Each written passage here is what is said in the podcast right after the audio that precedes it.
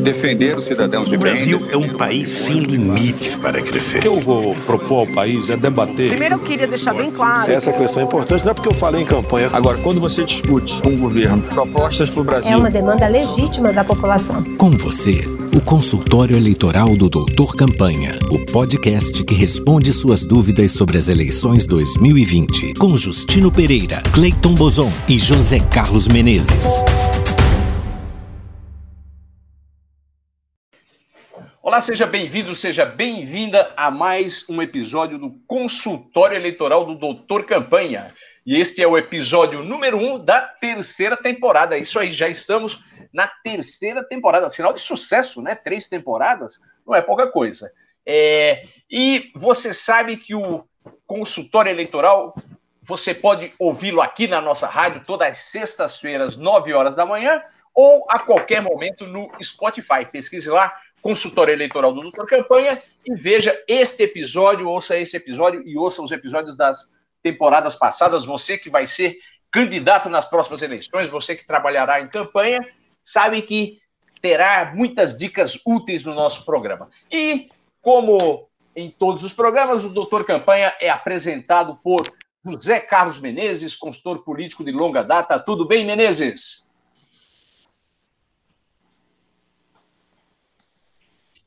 Tudo bem, Justino? Cleiton? É apresentado por Cleiton Bozon, consultor político, jornalista, economista, especialista em comunicação digital. Tudo bem, Cleiton? Tudo bem, Justino? Tudo bem, Menezes? Tudo bem, ouvintes? E é apresentado por mim, Justino Pereira, também jornalista, consultor político, político há bastante tempo. E você sabe que o consultor eleitoral tem o apoio cultural do conversador. Nestas eleições, mobilize seus apoiadores sem sair de casa.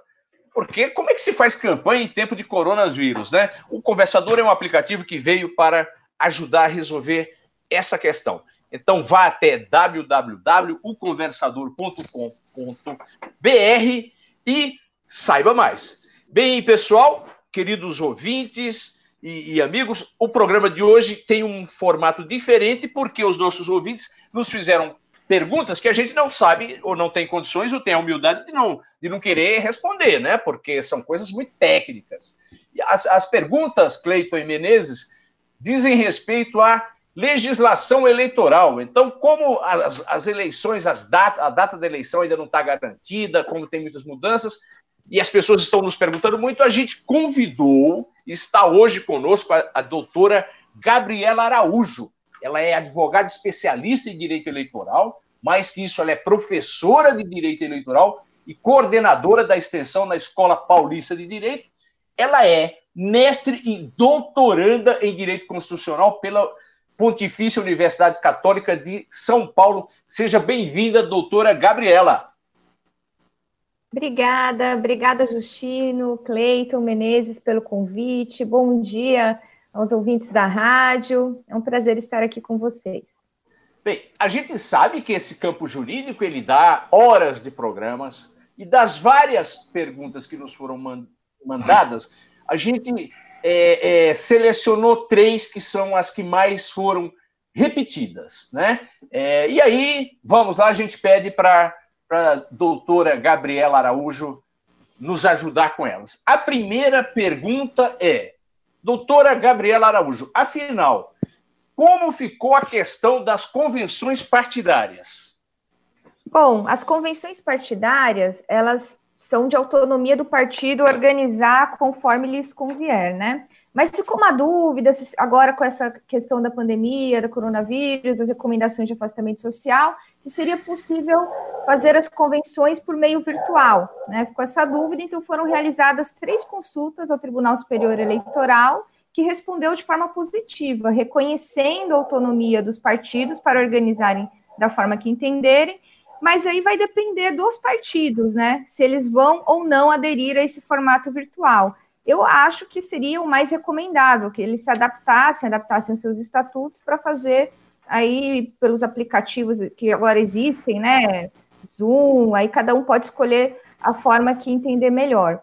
E o próprio TSE também já se disponibilizou a criar um grupo de trabalho para pensar aí também como validar as questões é, mais formais, porque as atas vão ser feitas de forma virtual, então deve sair alguma resolução também nos próximos dias. É, então, doutora, um partido ele pega uma plataforma, o Zoom, o Meet do Google, cadastra lá os seus filiados, é isso? Quem tem direito a votar? Como é que funciona essas convenções partidárias, doutora? Bom, geralmente quem votam são os filiados, né? Mas os partidos, eles são independentes, eles têm autonomia é, para organizar. Eventualmente, um partido pode decidir que quem vai votar para decidir quem serão os candidatos são só, somente é, os dirigentes ou a, alguma parte do partido, aí vai depender de cada estatuto, mas no geral, todos os filiados, em tese, teriam direito a votar nas prévias, né? E depois nas convenções também fazer a é, efetuar a decisão final. Aí depende Porque... da organização. Alguns estabelecem prévia para todos os filiados, ah. nas convenções as, as diretivas referendam. Ah, isso tem muito a, a, a ver com a autonomia partidária. Cada partido e, se organiza de alguma forma. E a convenção é a instância que oficializa as candidaturas, né? Exatamente. E vereador. Exatamente. Na convenção você escolhe a chapa de vereadores e também é, prefeito, vice-prefeito. Esse ano as eleições são municipais, mas é isso. Muitos partidos não, não, não chamam todos os filiados exatamente na convenção. A convenção é mais um evento formal. Existem as prévias, que é um período anterior a isso. E tudo isso é organizado pelo estatuto. Que, Doutora, que não uma perguntinha. forma virtual também. Pode falar. Menezes, pois não? Já pode, as convenções já podem começar, é isso? Não, as convenções já, já têm prazo. Já pode organizar, não.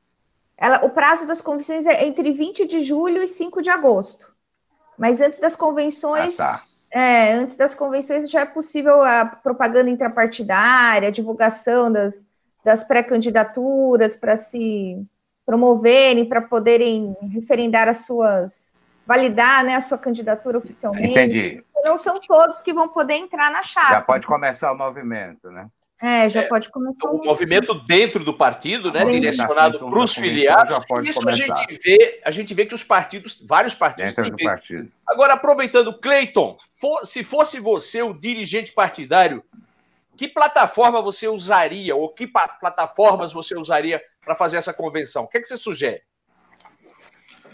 Bom, depende muito da convenção. É, eu, eu usaria eu usaria o Meet do Google, acho uma boa plataforma.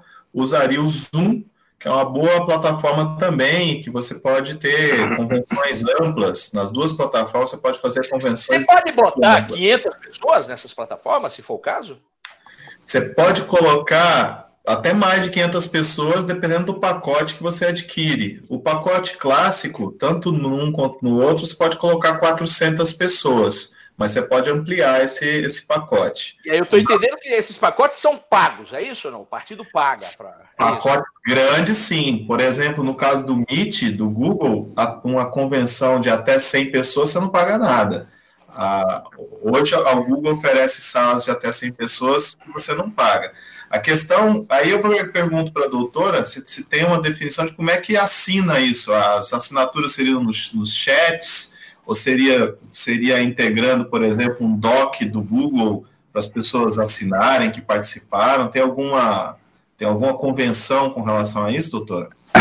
Então, eu, eu imagino que nesse sentido, quando respondeu a consulta, o TSE disse o seguinte: olha, os partidos podem organizar as convenções de forma virtual ou de forma presencial, isso é, cabe a eles decidirem. Mas existem algumas formalidades, por exemplo, como é que o TSE vai reconhecer a validade dos votos, vai reconhecer a validade da ata, já que a votação foi feita de isso forma mesmo. virtual. Então, essas, essas formalidades, eles vão, eles criaram já um grupo de trabalho e se comprometeram a, agora, ainda em junho, a expedir uma resolução com esse tipo de informação? Como é que vai ser reconhecida a validade desses atos, né? Bem, bem, pessoal, a questão é: os partidos e os candidatos ainda têm que ficar de olho nas resoluções que o TSE vai, vai soltando, né? Essa questão Exatamente. não está não está resolvida e nunca é. Toda eleição as resoluções acabam tendo peso de lei, né? Naquele processo eleitoral e vamos ficar de olho. Então, pessoal, eu quero aproveitar para uma outra pergunta, para aproveitando a presença da doutora Gabriela Araújo, advogada especialista em direito eleitoral, mestre e doutorando em direito constitucional pela Pontifícia Universidade de São Paulo, que muita gente tem nos feito. Então a gente sabe que toda campanha é uma dificuldade de dinheiro, é, e, e, de tempos para cá, na, à medida que se foi criminalizando a política, porque esse é o fato, se tornou uma, uma legislação de arrecadação e de contribuição financeira muito mais restrita, que no final das contas, candidatos ricos como o atual governador de São Paulo pagam suas próprias campanhas e quem não tem fica no aperto. E aí vários candidatos, doutora, têm nos perguntado o seguinte: ah, eu ouvi dizer que já pode fazer arrecadação para minha campanha.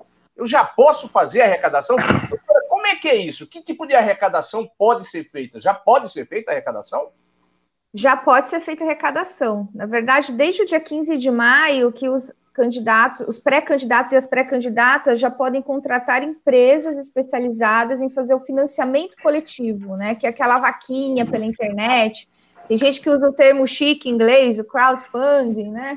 Crowdfunding, que é o que é o termo que nós aqui no consultório eleitoral usamos, doutora. Porque vaquinha, é verdade. Vaquinha é parece uma coisa sem valor nenhum, isso é uma depreciação. Então, é, não se faz não se faz democracia e campanha sem dinheiro. Crowdfunding, que é arrecadar das multidões. Então, doutora, pra, se eu sou um candidato, para arrecadar, eu tenho que contratar uma dessas empresas? É isso?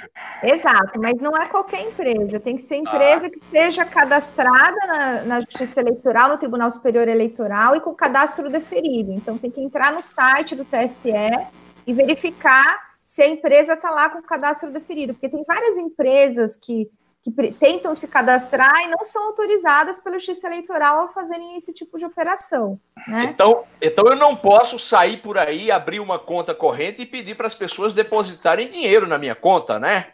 Tem Com que certeza. ser através dessa empresa. E eu tenho a impressão que os candidatos não podem usar esse dinheiro arrecadado agora, né? Como é que funciona isso? Não, é, eles não podem usar. Como funciona da seguinte forma: eles contratam essa empresa autorizada pela Justiça Eleitoral a fazer o financiamento coletivo, crowdfunding. Ela coloca um site na internet, né, promovendo a pré-candidatura desses pré-candidatos pré-candidatos, até porque eles ainda não são candidatos oficiais. Enquanto não acontecer a ah. convenção, não acontecer o registro das candidaturas, são apenas promessas de candidaturas, né, que a gente tem. Mas eles já podem agora começar pode... a arrecadar esses recursos. Oi? Nada de fazer aquelas vaquinhas na internet, né, em Facebook, não sei o que, nada disso. Tem que ter uma empresa, né? Isso, Tem que ter. é lei, é regra, né? Exatamente. E, e eu, como eleitor, eu posso contribuir, é isso? Isso, aí o que, o que acontece? Somente pessoas físicas é que poderão efetuar doações para esses aplicativos de internet eu que posso fazer doação pelas empresas arrecadadoras.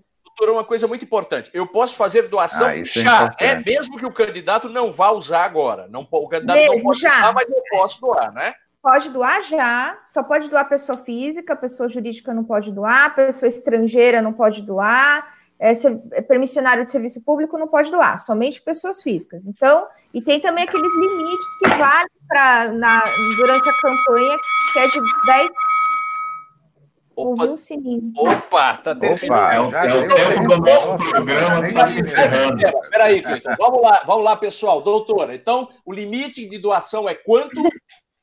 é de 10% do que foi declarado no imposto de renda no ano anterior, né? No ano último anterior. imposto de renda. Então, tudo bem. Aí eu vou tentar falar rápido, porque o sininho bateu. Opa. Então, eu tenho que doar, fazer essa doação pra, por meio desse site que é promovido por essa empresa especializada. Essa empresa vai ficar como fiel depositária desses valores. Ela só vai disponibilizar esses recursos para as pré-candidatas e para os pré-candidatos depois, lá na frente, a partir do dia depois do dia 15 de agosto, quando eles fizerem, forem registrados como, oficialmente como de candidatos, tiverem conta bancária aberta, CNPJ de campanha aberto, aí sim é que essas empresas poderão transferir os recursos para as candidaturas oficiais. Doutora, e uma pergunta para terminar a sua participação, que a gente agradece muito, que com certeza vai continuar em outros programas nossos. Eu moro num, em São Paulo.